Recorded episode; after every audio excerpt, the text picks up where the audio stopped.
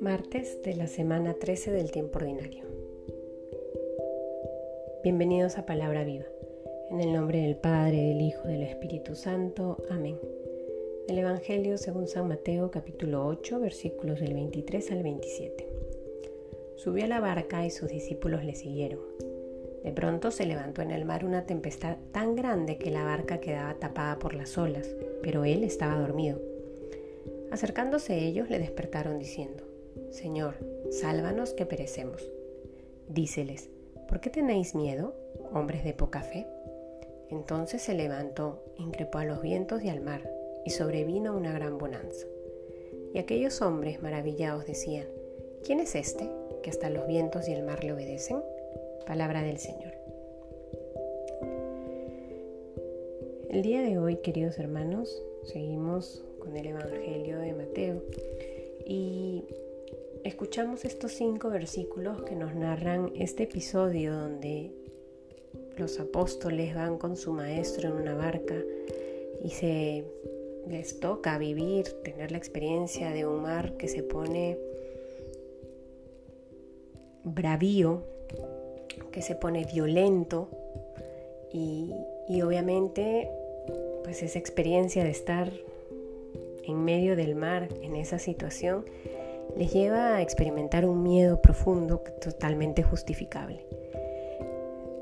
Un miedo que es justificable por la situación, pero que les hace olvidar a quién tienen en la barca. Y es que con ellos va el Señor Jesús. Con ellos va el Maestro, con ellos va aquella persona que les dio la posibilidad de ver grandes milagros y se olvidan de quién tienen con Él. Y creo que es una enseñanza grande reconocer esa experiencia en los apóstoles en nuestra vida, porque nos puede pasar muchas veces lo mismo.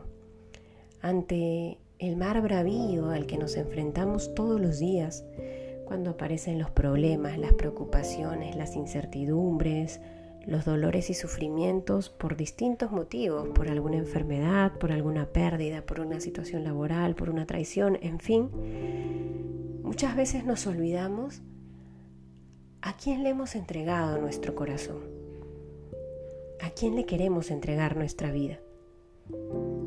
Y pensamos que todas aquellas cosas que nos suceden, sean buenas o sean malas, son consecuencia del destino, porque la vida lo ha querido así, y, no reconocemos qué es lo que está haciendo el Maestro en nuestro corazón. Muchas veces el Señor permite que vivamos todas esas experiencias porque justamente nos quiere salvar. Llama la atención cómo frente a esta experiencia de temor los apóstoles lo levantan porque el maestro está dormido y dice, Señor, sálvanos que perecemos.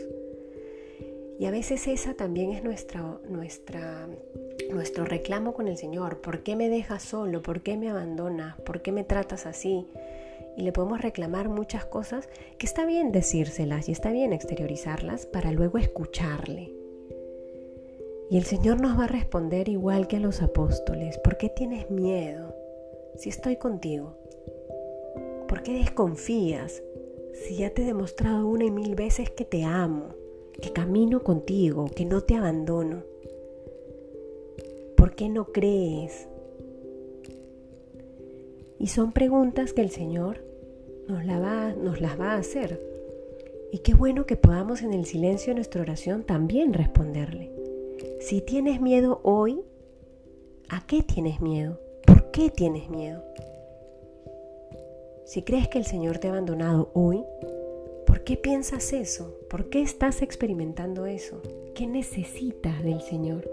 ¿Qué necesitas para creerle más? Que en este momento entonces de oración personal podamos ponerle nombre a aquello que vamos experimentando y sobre todo Ojalá podamos ofrecerle toda esa experiencia al Señor Jesús, entregársela con la confianza de que Él todos los días nos quiere salvar, quiere lo mejor para nosotros, quiere que seamos felices, necesita de nuestra fe, necesita que le creamos. No solo que creamos en sus palabras, sino que esa fe en sus palabras se traduzca en cómo nos aproximamos a la vida y cómo nos aproximamos a Él. Acojamos entonces la gracia que el Señor hoy quiere derramar en nosotros. En el nombre del Padre, del Hijo, del Espíritu Santo. Amén.